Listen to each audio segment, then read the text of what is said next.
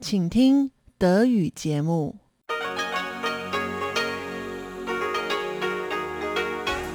Hier ist Radio Taiwan International.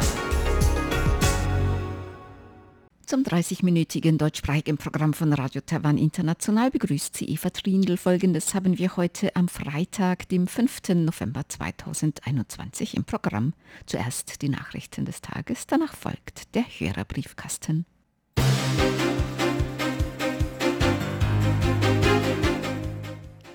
Sie hören die Tagesnachrichten von Radio Taiwan International. Die Schlagzeilen. EU-Delegation. Unterstützung für Taiwan Konsens in der EU. US-Senatoren schlagen Taiwan Deterrence Act vor. Und Präsidentin Tsai bewirbt inländischen Tourismus.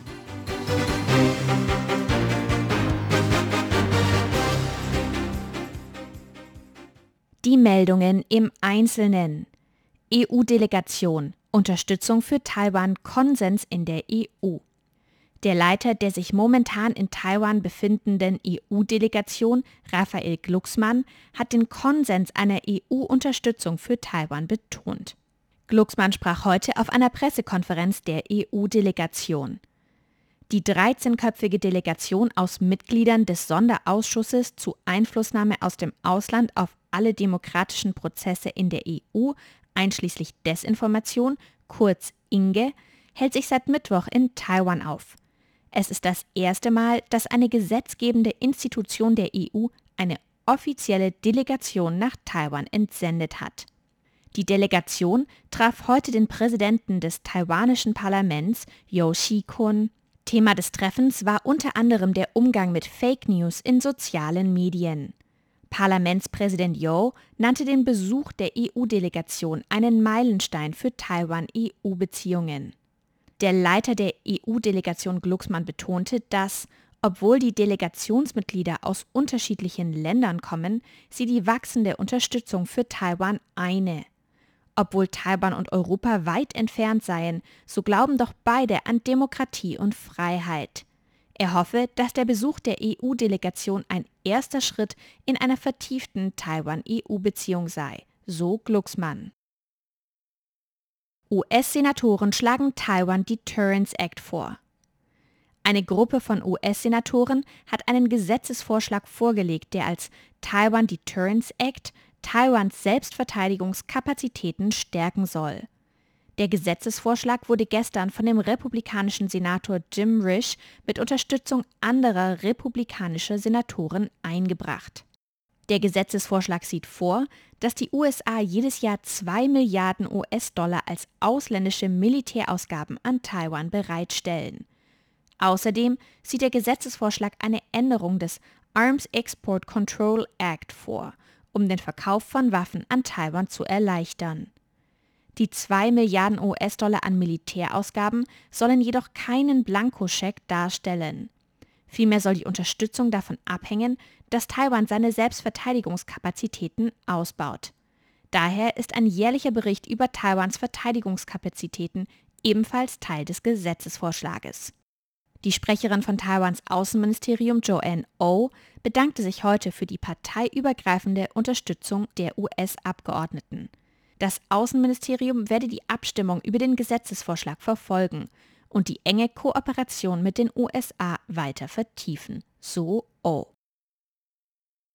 Präsidentin Tsai bewirbt inländischen Tourismus. Taiwans Präsidentin Tsai Ing-wen hat Tourismus in Taiwan für die taiwanische Bevölkerung beworben. Präsidentin Tsai sprach heute bei der Eröffnung der internationalen Tourismusmesse Taipei. Tsai sagte, dass sich Taiwans Wirtschaft nach dem Covid-19-Ausbruch im Mai wieder erholt habe. Interessierte können die viertägige Tourismusmesse besuchen und die Stimulusgutscheine der Regierung nutzen, um eine Reise innerhalb Taiwans zu buchen, so Präsidentin Tsai. Tsai lobte außerdem die Resilienz von Taiwans Tourismusindustrie. Trotz der Covid-19-Pandemie habe die diesjährige internationale Tourismusmesse mehr als 800 Messestände. Mehr als 40 Länder und Regionen sind auf der Tourismusmesse vertreten. Neue BioNTech-Lieferung trifft in Taiwan ein. Eine Lieferung von 871.000 Dosen des Covid-19-Impfstoffes von BioNTech ist heute in Taiwan eingetroffen. Es handelt sich um die elfte Lieferung aus den Spenden der Technologieunternehmen TSMC und Foxconn sowie der buddhistischen Tzu Chi Stiftung. Insgesamt sind damit bereits mehr als 8,6 Millionen Dosen des Impfstoffes von BioNTech an Taiwan geliefert worden. Taiwans Gesundheitsminister Chen Shih-chung sagte, dass die in Taiwan vorhandenen Impfstoffe mit dieser neuesten Lieferung zahlreicher werden. Ab sofort können daher auch Impfstoffampullen angebrochen werden, wenn nur wenige Personen zu ihrem Impftermin erscheinen. Die übrig gebliebenen Dosen angebrochener Ampullen können dann über eine Nachrückliste durch die Krankenhäuser abgegeben werden. Eine lokale Covid-19-Neuinfektion, kein Todesfall. Taiwans Epidemie-Kommandozentrum hat heute eine lokale Neuinfektion mit Covid-19 gemeldet. Es wurde kein neuer Todesfall im Zusammenhang mit Covid-19 registriert. Die lokal Infizierte ist eine indonesische Staatsbürgerin, die in Taipei lebt. Sie wurde aus beruflichen Gründen auf Covid-19 getestet. Das Epidemie-Kommandozentrum gab an, dass sie mit einem CT-Wert von 40 eine niedrige Viruslast aufweist. Dies deutet darauf hin, dass die Infektion bereits längere Zeit zurückliegt. Die Gesundheitsbehörden haben fünf Personen identifiziert, die mit der Frau in Kontakt waren. Außerdem registrierten Taiwans Gesundheitsbehörden sechs importierte Fälle von Covid-19 bei Reisenden aus Frankreich, Japan, Kambodscha, Singapur, Thailand und Vietnam. Damit wurden in Taiwan seit Beginn der Pandemie im vergangenen Jahr 16.437 Infektionen mit Covid-19 bestätigt. Davon gelten 14.592 als lokal übertragen. In Taiwan sind 847 Personen an Covid-19 verstorben. Kommen wir zur Börse. Der TAIEX startete heute mit einem leichten Plus von 18 Punkten. Im Laufe des Handelstages setzte sich dieser positive Trend fort und am Ende des Handelstages schloss der TAIEX mit einem starken Plus von 218 Punkten bei 17.296. Das entspricht einem Plus von 1,28 Prozent. Das Handelsvolumen betrug ca. 324 Milliarden Taiwan-Dollar. Das entspricht ca. 11,6 Milliarden US-Dollar oder 10 Milliarden Euro.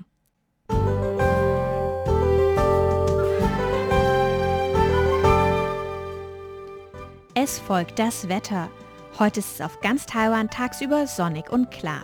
Die Temperaturen liegen dabei inselweit in den Morgen- und Abendstunden bei 20 Grad und steigen tagsüber auf bis zu 30 Grad.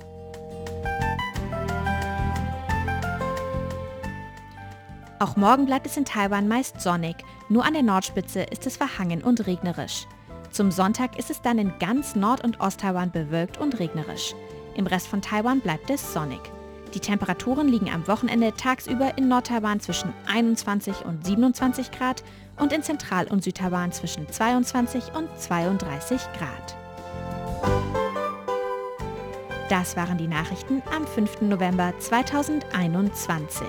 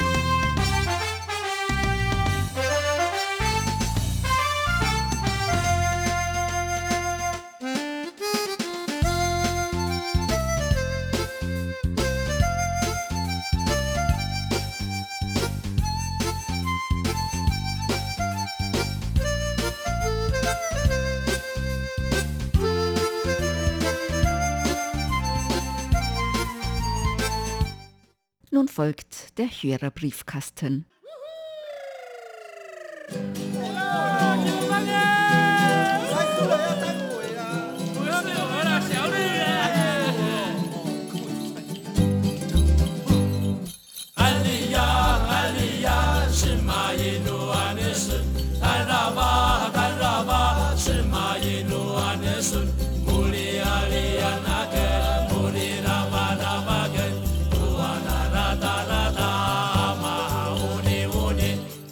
Herzlich willkommen, liebe Hörerinnen und Hörer, zum Hörerbriefkasten auf Radio Taiwan International heute am Freitag, dem 5. November 2021. Im Studio begrüßen Sie ganz herzlich Chobi Hui und Eva Trindl. Ja, wir wollen heute natürlich wieder auf Ihre Post eingehen. Wir haben Post bekommen von Joachim Thiel, ein Empfangsbericht vom 1. November. Er hatte guten Empfang und er schreibt, interessant war für mich, dass man in Taiwan nur fünf Tage Urlaub erhält und die nicht einmal ausgenutzt werden. Ja, es kommt darauf an. Also man bekommt schon immer mehr Urlaub, je länger man irgendwo arbeitet. Aber es ist schon oft so, dass die Leute den Urlaub nicht nehmen, weil sie keine Zeit haben, zu viel Arbeit. Ne? Ja, das stimmt schon. Ich bekomme jetzt schon 30 Tage im Jahr meine Urlaubstage. Was? So ja. viel? Allerdings, ich kann die 30 Tage nie in Anspruch nehmen, weil es zu viel Arbeit gibt.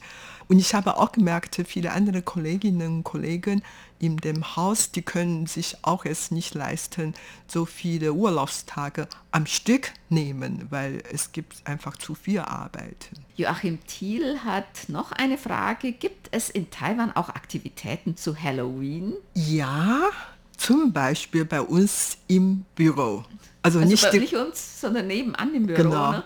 also nicht in der deutschen Redaktion, sondern in unserem Großraumbüro. Wo die Verwaltungsleute Ja. sitzen. Und da sitzen jetzt viele junge Kolleginnen und Kollegen und die haben Lust zu feiern und tatsächlich haben die schon verkleidet. Ja, sehr und schön. Geisterten darum. Halloween wird jetzt auch in Taiwan sehr viel So gefeiert. Kindergärten, Mhm, junge Leute, Dingen, Partys genau. halt. Gibt's ist halt ja Spaß einfach. Mehrere Partys. So verkleiden macht immer Spaß. Ne? Auch in viele Restaurants oder Hotels. Themenabende und so, genau, ne? Genau, Und Bäckereien oder so, die backen dann Kuchen in äh, Kürbisform, Geisterform oder irgend sowas. Dann haben wir einen Empfangsbericht bekommen von Bernhard Henze vom 1. November. Sind wo glatte 5 bis 5 minus. Er schreibt, wie aus den Werten ersichtlich, kann es momentan kaum besser sein. Wir müssen uns also keine Sorgen machen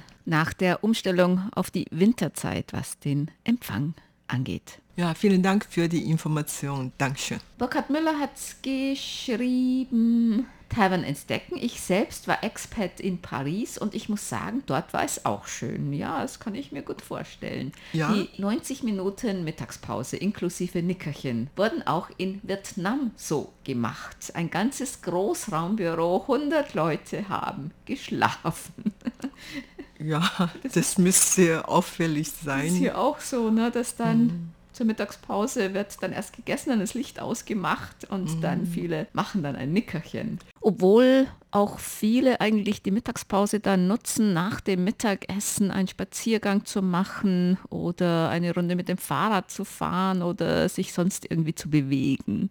Und das alles hat natürlich mit der Kultur und vor allen Dingen auch mit dem Klima zu tun, weil es hier zu der Sommerzeit sehr heiß ist und man braucht tatsächlich ein Nickerchen, obwohl ich eigentlich nicht mache, weil ich ja ein Nachtmensch bin. Ich schlafe sowieso bis 11 Uhr und insofern brauche ich ja keine Mittagpause. Das ist manchmal auch sehr interessant, wenn Leute zum Beispiel draußen arbeiten, also vielleicht irgendwelche Geschäfte umbauen oder die Straßenanlagen oder Parkanlagen pflegen und so weiter. Mittags, die legen sich irgendwo hin und Im Schatten? ist denen ganz egal, na, da gehen die Leute vorbei und so und die schlafen einfach. Das ist aber auch nichts Ungewöhnliches.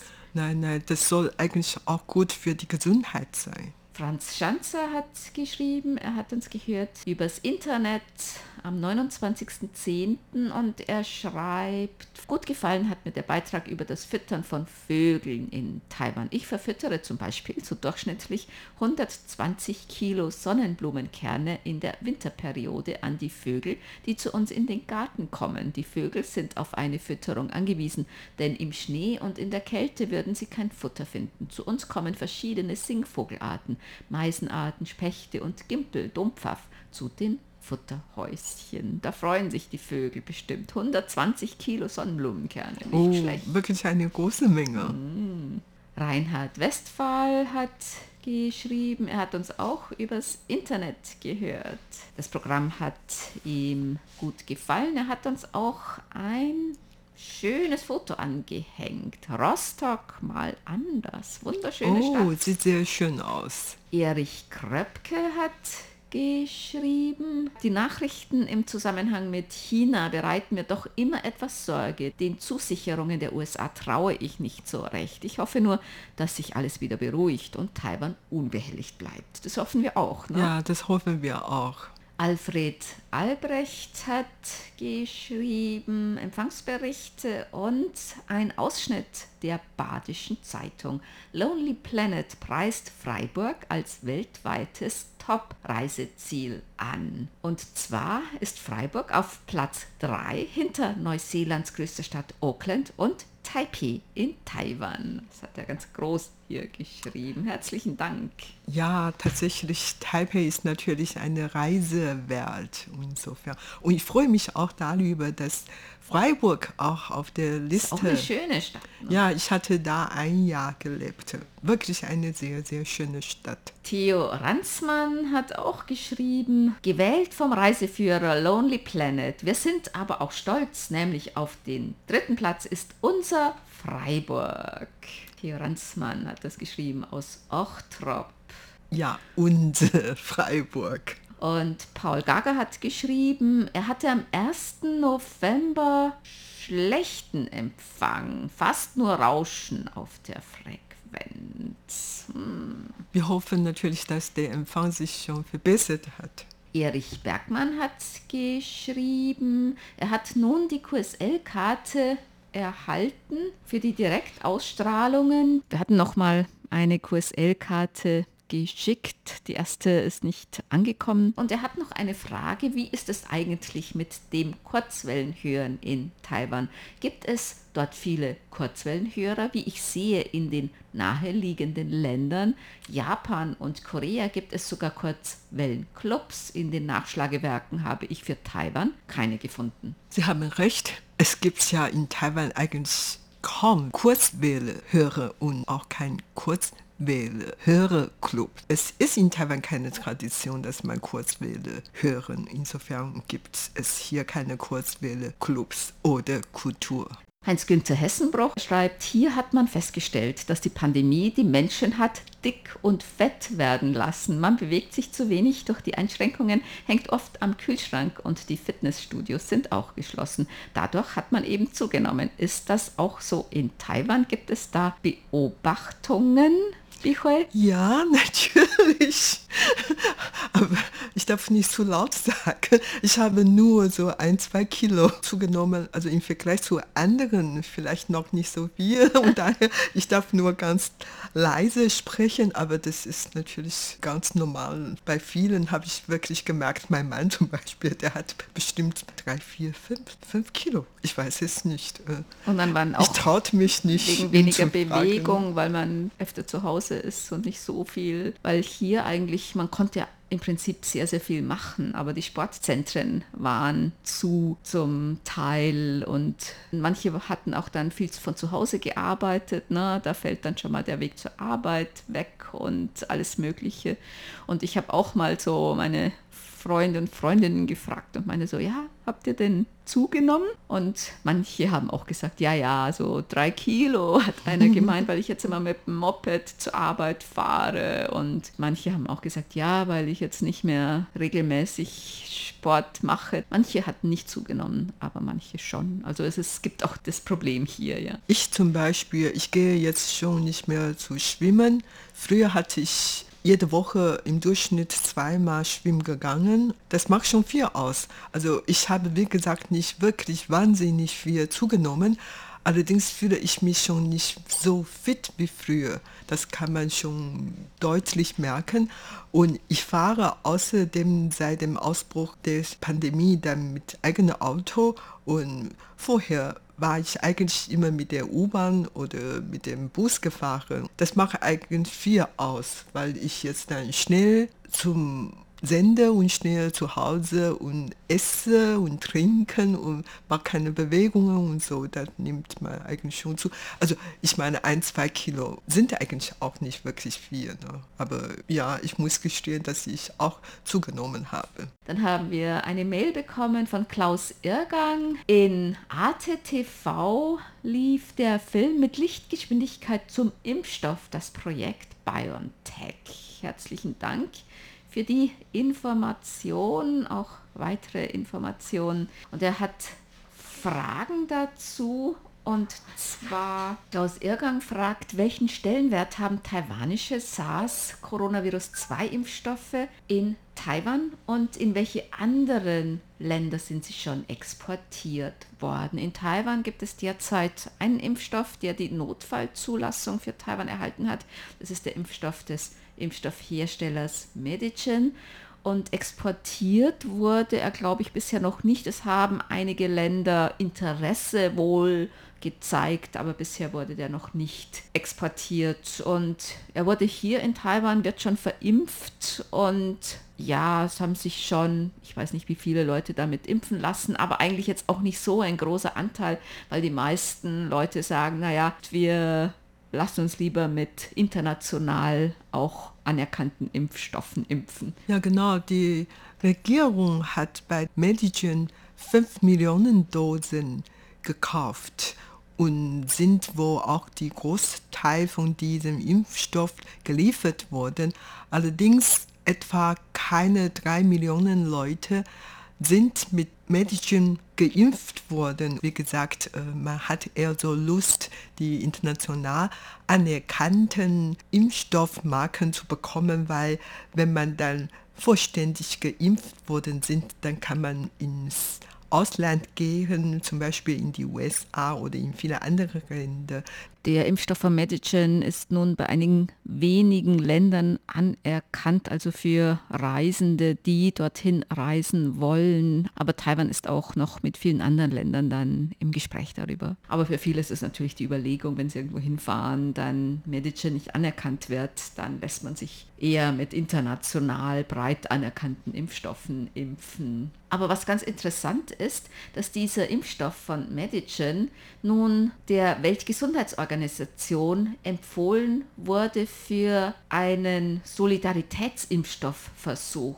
Dieser Impfstoff wurde als einer von zwei ausgewählt, die in eine globale Studie aufgenommen werden oder wurden. Also das finde ich ganz interessant. Das heißt schon, dass dieser Impfstoff schon vielversprechend ist. Es gibt eigentlich noch keine volle Phase 3-Studie, was diesen Impfstoff angeht, sondern eine erweiterte Phase 2-Studie mit Immunobridging. Und es läuft aber jetzt auch eine Phase 3-Studie in Zusammenarbeit mit einer Universität in Paraguay und ich glaube noch irgendwo anders. Und dieser Impfstoff des taiwanischen Herstellers Medigen ist ein proteinbasierter Impfstoff. Und was die Wirksamkeit und Immunantwort angeht. In der medizinischen Fachzeitschrift The Lancet steht, das habe ich aus einem anderen Artikel, dass Wirksamkeit und Immunantwort recht hoch sind. Und zur Frage, wie viel Prozent der Bevölkerung in Taiwan nun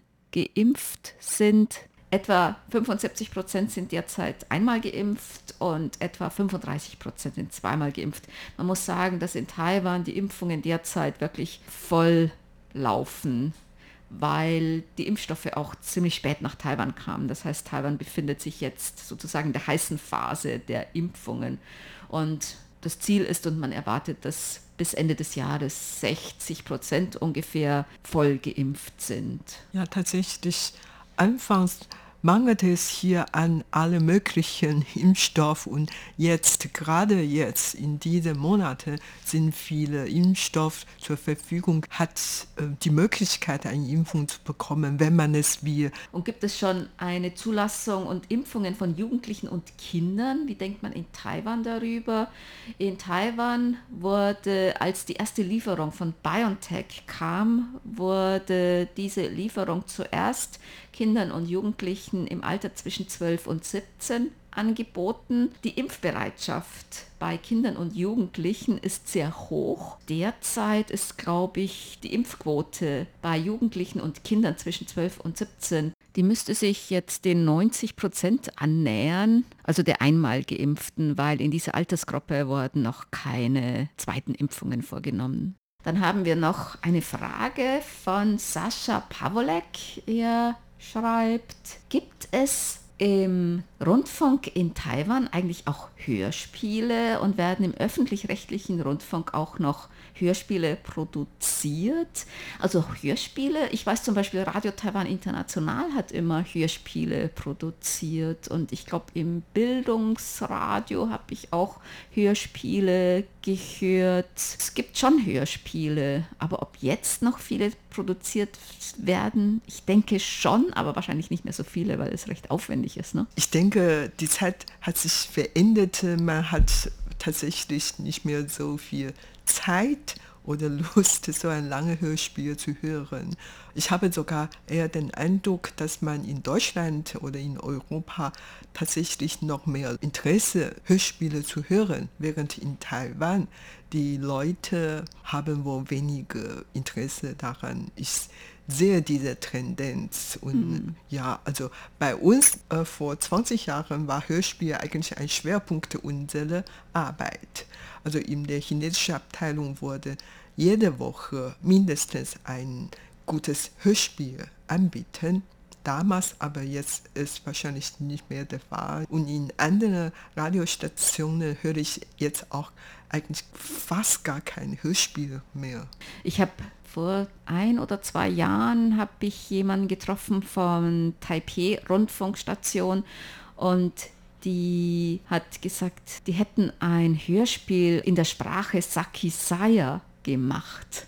Also das war, fand ich sehr interessant. Also zum Beispiel, es gibt solche, schon noch solche Projekte, aber wahrscheinlich jetzt nicht mehr so viele Hörspiele. Im Rundfunk selbst, denke ich, die Blütezeit der Hörspiele im Rundfunk ist vorbei. Und es gibt auch gar nicht so viele öffentlich-rechtliche Rundfunkstationen in Taiwan. Und ich denke überhaupt, das Geschmack der Zuhörer hat sich dann verändert. Also Hörspiele hören sich schon ein bisschen altmodisch. Bernd Seiser hat geschrieben, er hat noch einige Hörerclub-Informationen. Sabrina Sander-Petermann sendet bei Koches Radio am Sonntag, dem 7. November um 12 Uhr UTC und am 14. November um 13 Uhr UTC auf der Frequenz 6070 Kilohertz.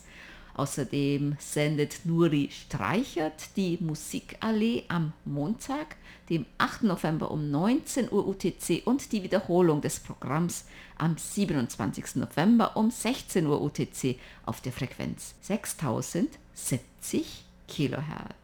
Dann kommen wir zu unseren Geburtstagsglückwünschen für heute. Bernd Seiser möchte ganz herzlich zum Geburtstag beglückwünschen. Holger Schukis in Kiel, RTI Hörerclub Ottenau-Mitglied und Hörerclub-Sekretärin Sabrina Sander-Petermann in Alten Kunstadt.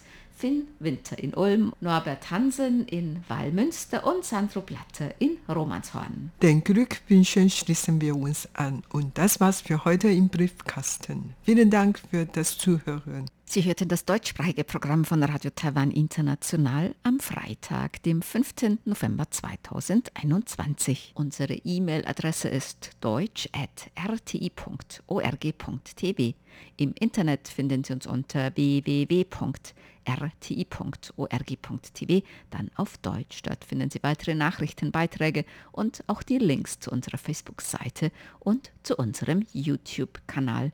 Über Kurzwelle senden wir täglich von 19 bis 19.30 Uhr UTC auf der Frequenz 5900 kHz. Vielen Dank für das Zuhören. Am Mikrofon waren Eva Trindl und Chobi Hui.